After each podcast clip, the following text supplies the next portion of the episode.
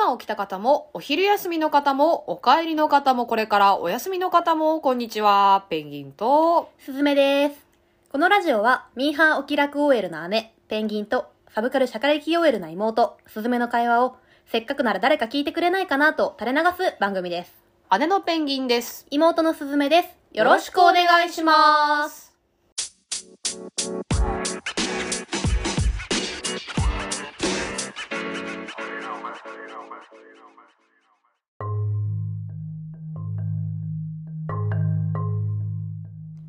はい、始まりました。よろしくお願いします。お願いします。シャシャシャシャシャ最近どうですか？どうですかねちょっとね、私4月なんか調子悪いんですよ。調子っていうかなんかテンション上がんないのよ。毎季年。節の変わり目だ。うん、変わり目、でも梅雨とか、その秋から冬とかのその変わり目よりも、圧倒的にこう冬から春の変わり目がいつもこうダメで、肌の調子も悪いし、えー、なんかテンションも上がらないし、別に、あの、特段体調崩すわけじゃないんですよ。風邪ひいたりとか。はいはいはいまあ、ひく時もあるけど、そんなすごい、あの、辛いとかじゃなく、別に花粉症でもないのに、なんかこうあるんでしょうね、バイオリズムで。こクラス替えとかじゃがないからじゃないですか。う。まあ、なんかあの、私結構だから4月の初旬結構ダウナーになりますよ。わかる？だからなんか。どういうこと？他の子たちはさこう新年度とか入学式とかさ、まあ、例えば親だったとしてもさ子供の入学式とかじゃん,、うんうんうんあの何もないみたいな。ああ、そういうことかもしれない。うん、この周りが浮き立そうつ、そうそう。新しくなった感に、そうそうそうそう自分がついついていってっていうか乗ってないっていいうね、ことにダウナーになるのかもしれないですね。確かに。そんなことあるかな繊細だな。繊細な。なので、うん。なんか私あんまりだからコンテンツ見てないっていうか、まあコンテンツ疲れもあるのかな？なんか、ね、いやそうだよ。そうそう。疲れるものは疲れるから、うなん出てこない出てこないんですよね。そうなんです。だからこ今日あんまり押せるものがなくてまあちょこちょこ見てるんですけど、なんかこうぼんやり見れるものしかわあえて選択してないっていうのもあるし、まあわかる。やっぱいはいはい。いい作品見ようとすると力入れちゃう。ある程度やっぱはいはいはいちゃんと見ようとするから、はいだから見れなくてあんまり今日ね押す作品がないんですよないんですよ。実はいきなりオープニングもう開始2分でそんなこと言ってます。そうなんです。あります？私はあるよ。ああさすが推しが順番待ちしてるから。まだいっぱいあるよ。順番待ちがね、はい。ストックがすごいですからね、はい、だから今日はちょっとあのメインコンテンツはペンギンさんに喋ってもらって、うん。でもね私ねちょこちょこなんか1コンテンツにはならないけうどん。喋、りたい話はある。例えば、例えば、うんあだからオープニングとエンディングでもうそういう喋りをいっぱいろうかな話ね、はい、あのネットフリックスでうん。初めてのお使いが配信されて来た。海外でめちゃバズってるの知ってます？知ってる。やばいよねあれ。知ってる。もうなんかうちの国では考えられないみたいな反応もあるしなんかこれはうつ病を治すとかまで言はいわれてはいるし だからうつ病は治る。よ治る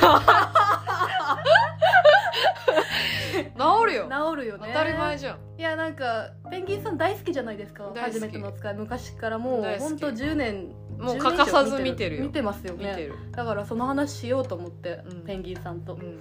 やっぱあれはあの気づいちゃったね。世界世界が気づいちゃった、うん人類の共通の癒しなんだなっていうことを、うんあの知りましたよ。はい。でも確かに衝撃だよね海外から見たらさ。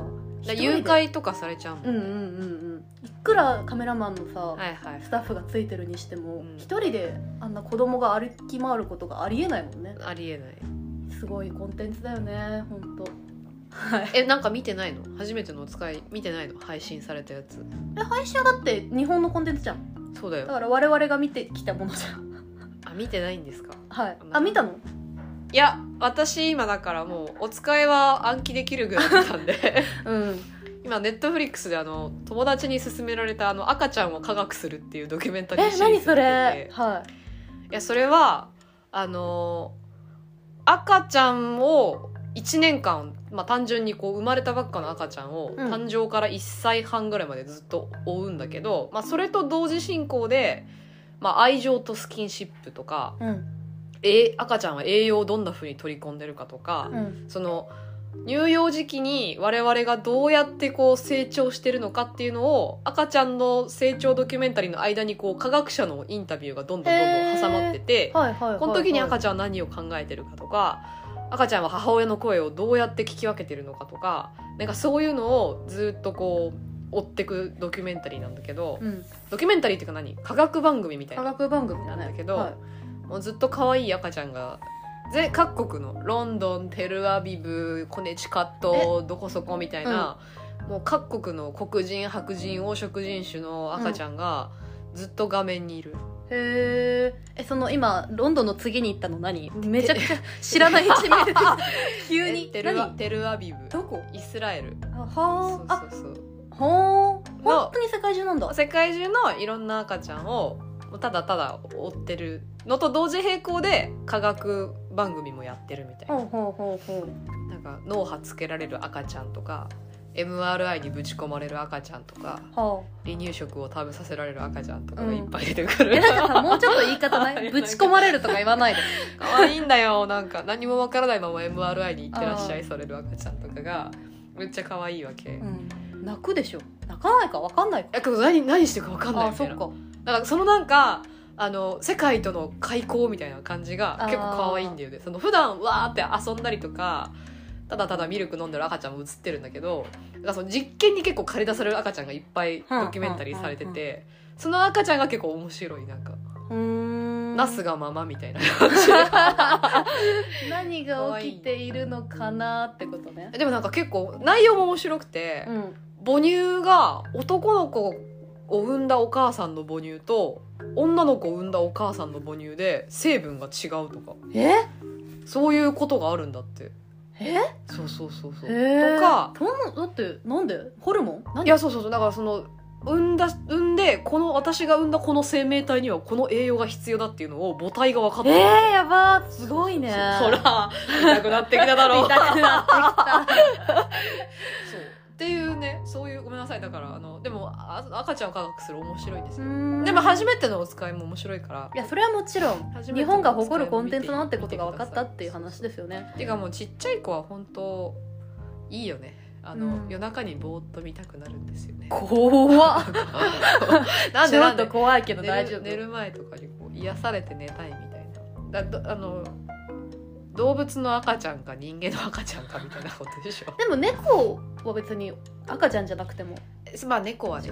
猫は何でもいい。うん。猫か赤ちゃんかですよねあなたの癒しはね。そうそうそうそう、う癒されるなーっていう話です。すいません。あとなんかあいやもうね7分経ってんのよ。7分経ってんのよね。うん。まああのーほら前回長かったんで。あそうだったね。前回長く何が喋っちゃう長くなっちゃったの？いや本当にびっくりした。でもなんか改めて聞き直したらうん。別になんか切るところもなかった。なんずーっと本当にうん。お互いが切れ目なくアカデミー賞の話してて切れるとこなかったから。まあちょっとそれで喋りすぎてちょっと燃焼した感あります。あねそれはあると思いますよ。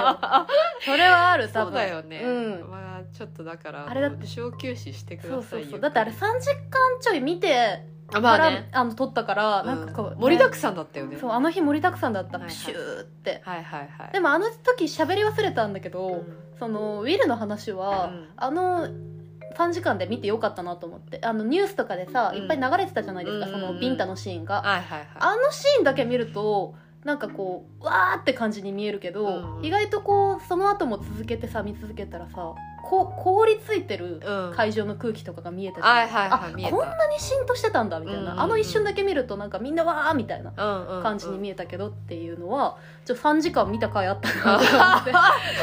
まあね事件の全容を知ることができたよね。確かに。うんなんかそういう意味でははだから良かったなと思って。やっぱ断片的じゃなくてうん。何事もうん。全体を見た方がいいなっていう薄い感想 木を見て森を知るなということでね。うん。あのううん。ん？うん はい、まあ、ちゃんとちゃんと見ようねっていうあの、はい。最近ツイッターでもほらあのなんかさ記事とかをリツイートするときにあさはいはい、この記事読みました？みたいな警告出てくるじゃん、あれすごいよね、うん。っていうことですよ、うん。っていうことなのかな？っていうことですよ、うん。あの強く言えばいけると思ったでし。押し切ろうと思ったでしょ。押し切ったところでもういいですか？うん、私たちねもうお何が 何がオープニングよっていう感じですよ。もう10分いきますからタイトルコールお願いします。はい、えー、それではお付き合いください。ペンギンとすずめのさえずりラジオ。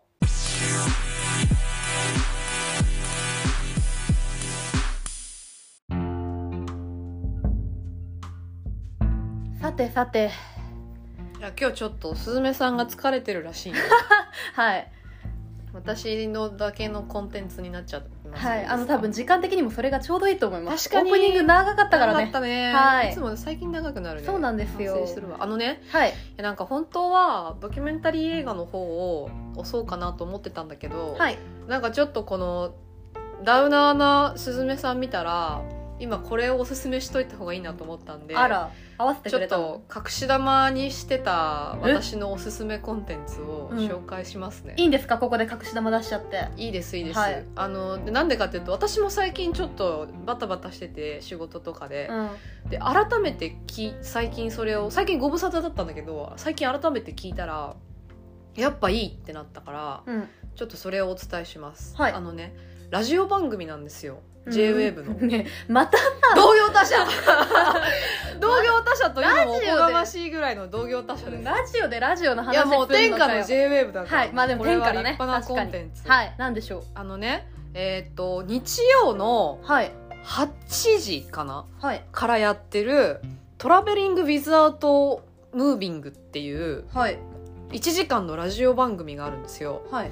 で私結構 JWAVE リスナーなんですけど、はいそれを最初にそれは最初スルーで流しててはい。あなんかこの番組いいなって思って気づいたんだけど、うん。あの一番最初のなんか注目したきっかけはうん。あのこの MC ラジオパーソナリティの声が竹野内豊に似てるなって思ったの。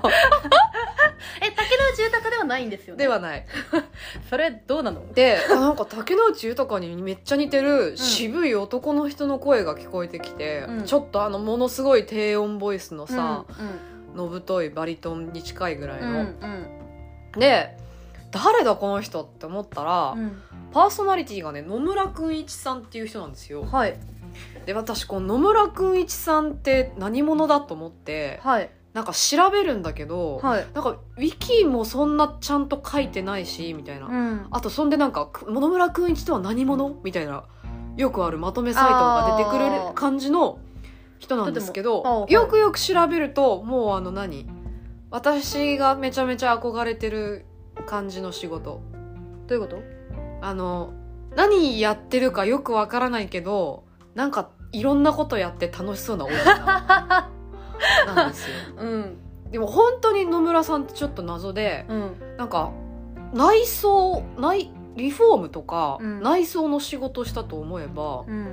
編集者として村上春樹と一緒に本出したりしてるの。うん。でこのラジオ DJ もやっててうん。みたいな。本当になんかインスタとか見ててもなんかでなんかクラブで遊んだりとか、ん。DJ イベントっぽいやつ出たりとか、うん。本当にいろんなことやってて、うん。何してんだろうみたいな。うん。でもなんか妙にリッチで、うん。でなんかやっぱ渋かっこいいおじさんなわけ、ほうほうほうほう。えーみたいな。でまあちょっとなんか謎だけど羨ましいぞみたいなうん。感じの方なんですよ野村さんって。よくよく調べると、はいでこのラジオトラベリング・ウェザート・ムービングって一体何をするかっていうとまああの読者からのメールを読んで普通に音楽をかけるってまあ普通のラジオなんだけど、うん。その野村さんが野村さんってなんかその高校生の時にうん。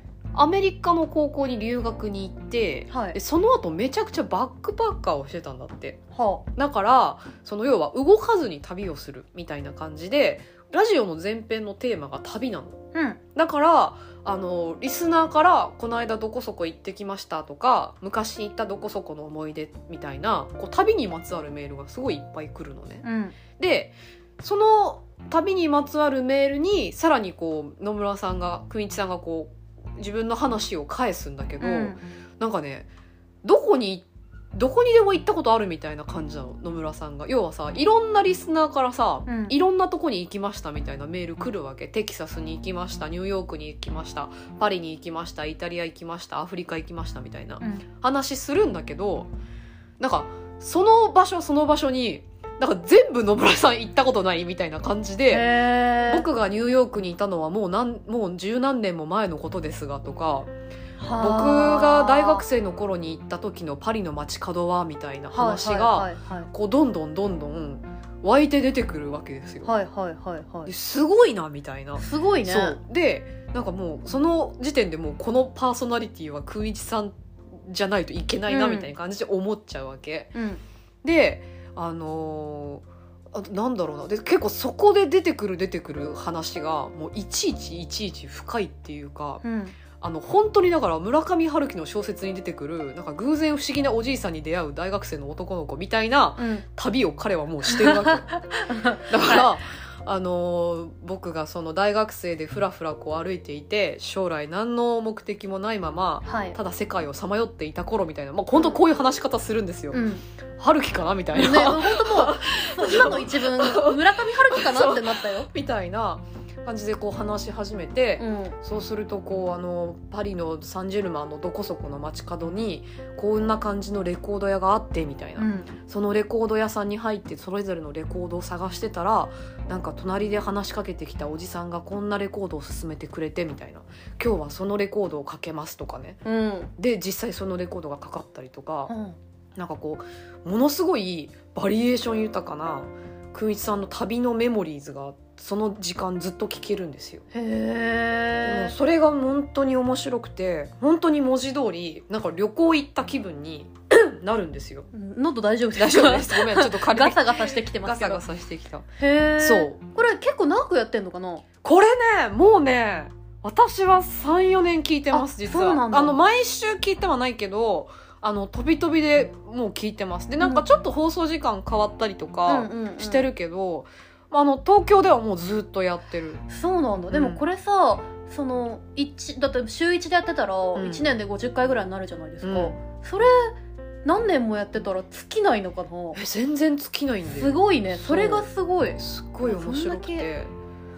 楽しい。まあ最近の仕事の話とかもうん。もちろんしたりとかね、であと、まあ、今日も娘さんとかもいるから、うん。この間はあの娘が卒業しましたみたいな話とへかー。普通にするんだけどそう。でだからそのエピソードエピソードはそれぞれかっこいいんだけどあの時々ちょっとおじさんだなって思うエピソードも何？あって。親父ギャグとか？いや、親父ギャグじゃなくて、この間、うわーって思ったのは、その、くんいち、あのリスナーからのメールで、くんいちさんってものすごい英語が流暢ですけど、どんな風に英語を学んだのですかとか、英語を覚えようと思った時に心がけたのはどんなことですかみたいなメールが来たの。だからそこでまたこう、英語を喋る時に気をつけた方がいいこととかいろいろ話してくれたんだけど、だからその時にポロッと、僕が子供の頃は、その、まあ、映画の配信とかもなかったしみたいな。であの英語を学ぶ機会といえば米軍の極東放送を聞いてます。米軍の極東放送みたいになってもうそこでもう爆笑しちゃって私。でもおじさんいやおじさんっていうかもうなんか、時代時代時代が、うん。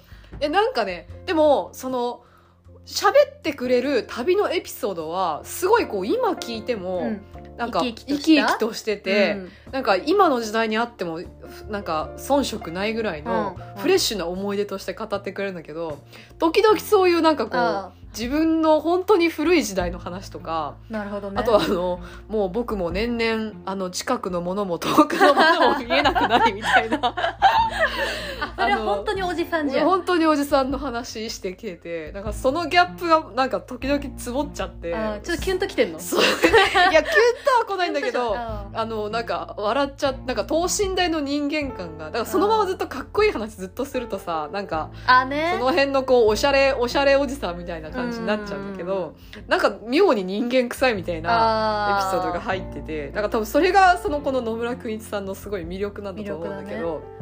なんかそれがちょいちょいなんかね5回に1回ぐらいそういうなんかエピソードが挟まってくるからなんか面白すぎて、うん。でまああのちょっとこうなんだろう落ち着いてなんかテレビ見るほどわやわやしたくないなみたいな日とかにゆっくり料理とかしながら後ろであのタイムフリーで私はいつも聞くんですけど、えー、すごいいいこと聞きました。私さ料理しながらうん。ラジオ聞くの好きなんですよ、うん。で結構私は「オールナイトニッポン」とかはいはいはい。最近は山田裕貴の「オールナイトニッポン」放送が始まって聞いてるんですけど前は菅田将暉終わっちゃったけどね。ねそうね。とか結構聞いてて、うんたんですけどこれいいですね。やっぱね「オールナイトニッポン」だと深夜テンションだからああずっとゲラゲラ笑ってるとかね。それも楽しいんだけど、ね、そうそうそれもね大事な時はあるんですけど。なんか疲れて帰ってきて、テレビつける方でもないけど、うん。映画とかドラマ集中しても見れないなうん。みたいうん。なうん。時に、もうこのくみつさんの声がマジで心地いいわけ。えー、いいじゃないですか。いいこと聞いたわ。ちょうど今の私。そうそうそう。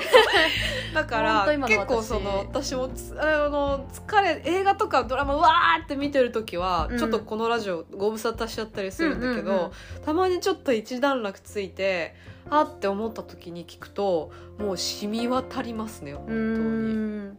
だ声いい人っていいよね。いや羨ましいよね。本当に羨ましい。本当にねこれはもう声で勝ってる。であの話し方もなんていうのさっき私ちょっと真似してたけど本当にゆっくりで、うん。深い話し方なの。あだから「はいどうも皆さんこんにちは。 Traveling Without Moving」みたいな感じでは全くなくて「皆さんこんにちは野村くんいちです」みたいな感じ。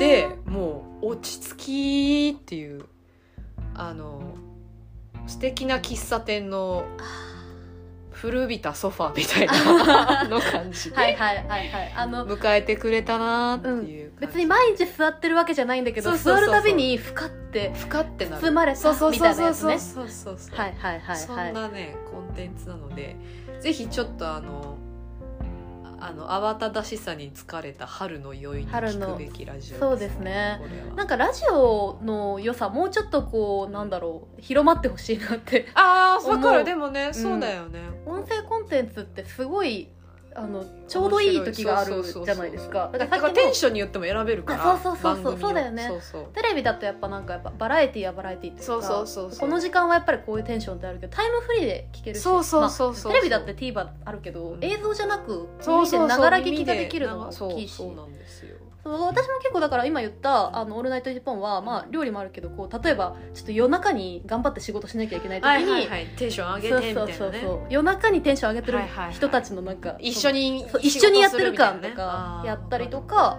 昼間だとこう在宅勤務してるとう、ん。なんかこう、ま、すごい静かな中ではい仕事してるとはいはいはい逆に集中できないから、はいはいはい。もうずーっと JWAVE を朝から晩まで垂れ流すとか流全然聞いてないんだけど、あんまりとかそういう使い方はするんだけどちょっといいこと聞きましたわ、ね。の疲れた時にっていうのは。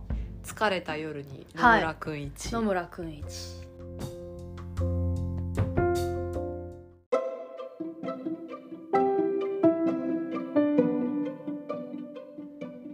れ様でした。ありがとうごあざいました。りがとうございました。いや今ですねあの ペンギンさんのこの間に何か喋ってそうそうんだよねそうそうなんですよ。その「お疲れ様でした」の間、うん。結構喋ってる。うん。で今そのペンギンさんのコンテンツが終わった後に、うん。あのウィキペディアをね野村訓市さんのウィキペディア調べて、はいはいはい。そしたら出演のところにうん「キューピー CM バジルローズマリー」って書いはいてあった。んです、はいはい。でパってなって、うん。私今 YouTube で調べました。あのぜひこれ今検索していただきたい YouTube で「あのキューピー CM バジル。うん」そのバジルのな香りというかその植物としてのバジルをただただ語って最後にサラダそして旅に出るみたいなことを言うっていう、はいはいはい。本当にそれだけの CM で。ハーブサラダは旅に出る。あありがとうございます。はい。それをそれ私すげえいい CM だなと思って、うん。めちゃめちゃいい声だし、うん。シンプルにこの言葉と声だけで聞かせる。うんかっこよって思ってたのうん。を今バチバチにつながって 今の話と。ナレーションがね、うんナレーションがだったんですよね。はい。バチバチにつながりました、はい。い、いわ運命感じたわ よかったよかった。これかこの声かこの声です。うんいやいいオチいい声でしょ。あのちなみにそのキューピーのあの CM と本当同じ語り口であのままラジオやってる。えーめっちゃいいじゃんちょっと部屋暗くして聞こそうそうそうそう。ああそうそうそうそう。いいじゃんうとってもいいですよ。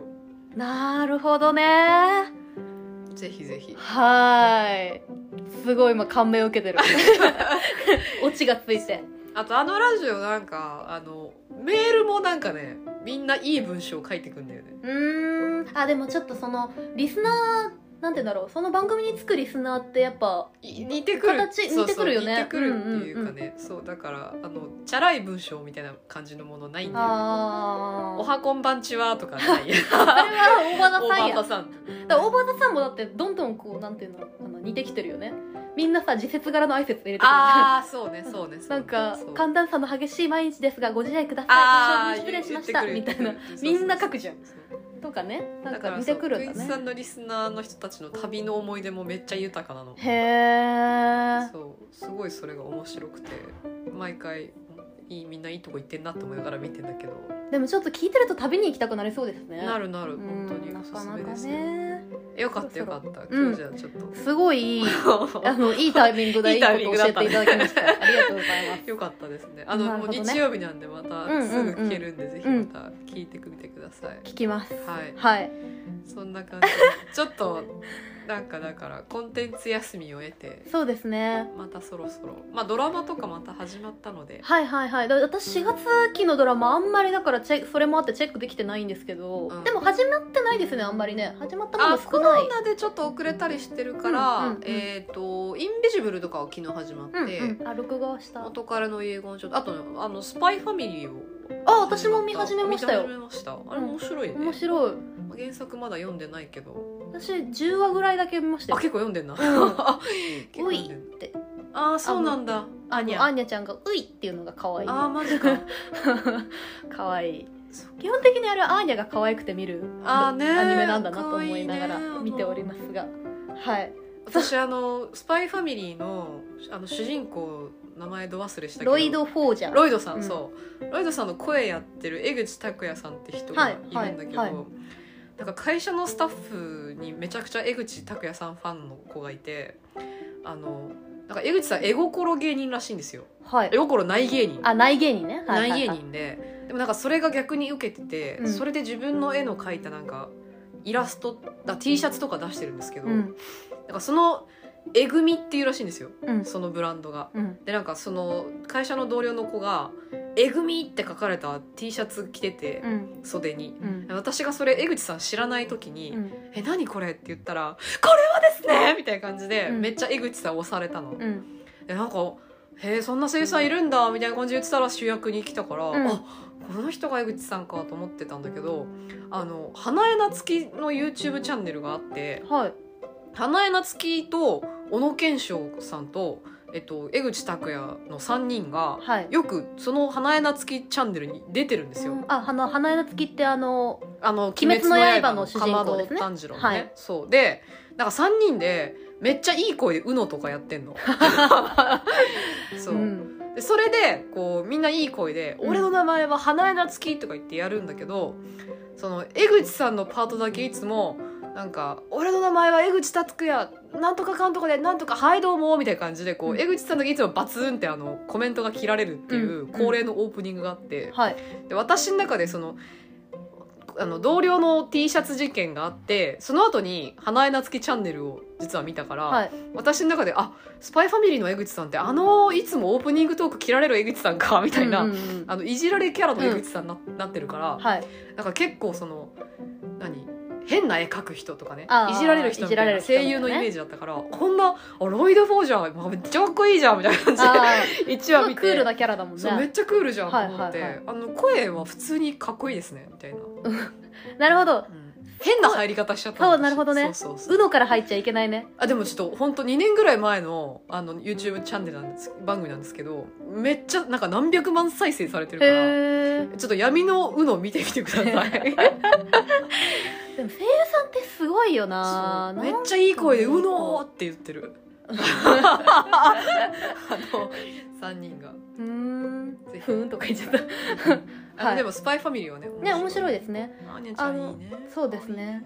さっきそのドラマの話をしてた時に4月期のドラマ始まり遅いねみたいな話をねあの撮る前にしてた時に、うん。あのあなたなんて言いましたっけ？え読んどころなき一読 やんごとなき一族ねっていう。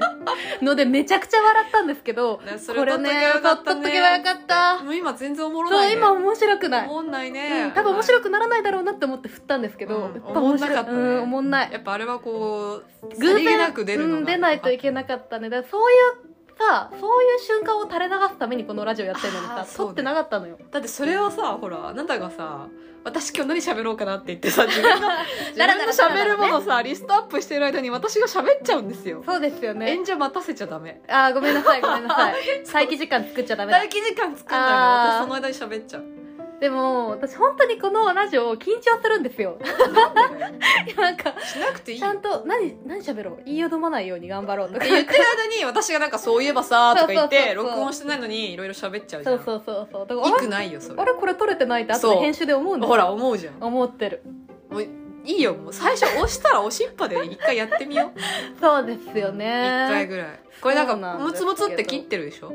えそうでもないよえだからその毎回オープニングトークとさ、うん。エンディングトークとメインコンテンツあそういうことですね。ムツムツって切ってはいはいるじゃん、切ってます切ってます。それもう一回なしでオープニング一気に？ライブ配信みたいな感じで。あー。でもなんかこういうガチャンガチャンみたいなこう食器の音とかしてもいいみたいな、はいはいはいはい。ボリボリ食べててもいいみたいなはい。感じのやつやろう。力抜きタイムそうそうそう力抜き回ね。そう一回ね。だって何喋ろうって思うから今日みたいにコンテンツ疲れするんですよ。でもそれはねちょっとあるんですよ。だそうだなんか喋れるもの見ようかなほらほらほら。思って見ちゃうからいけないよね。よくないよくうない、ん。ない時はないでいいないそうですね。ないそういう時はもう何？うん。あのチョコパイが小さくなったなみたいな話をすればいいんですよ。はい。チョコパイが小さくなったわね。話をすればいい。確かに。そういう話をしようなんですけど年々。あのそうですけどうん。でもね今日ちょっとそのコンテンツを自分が喋らない回ができたので私の中で一歩。踏み出したよね。踏み出したそう。踏み出した、バリエーションを踏み出したよ。ね、うん、でなんかちょこちょこ喋りたい話あるよって言った、うん。その一個もほとんど喋れてないけど。ちなみに。ごめん。だって私が私喋ろうがとしたら私が赤ちゃんを科学するとか喋り出すから。そう喋り出すかいやらもうだから多いね。相対量が私だけそうそうそうそう多いのよ。うん。だからよくないね。あのちまちまあったけど全然。ごめん。いやあのねあなたがおすすめしてくれたのキューピーの CM だけだもんね。そうでもそれもだってあのなんだっけ Traveling なんちゃらで流れからのうん流れからで来ただけですから。などうした？どうした？あてかね別に押したいっていうか話題としてちょっと喋りたい話うん。がちょこちょこっていうのもうん。ね、いいです。もうだってもうすぐ10分。だやばいやばいやばいやばいやいばい。はい。すいません、もうサクッと終わりましょう、はい。というわけで本日はこの辺りでこのラジオは姉と妹の会話をせっかくなら誰か聞いてくれないかなと垂れ流す番組です。聞いてくださった皆さんありがとうございます。では、また次回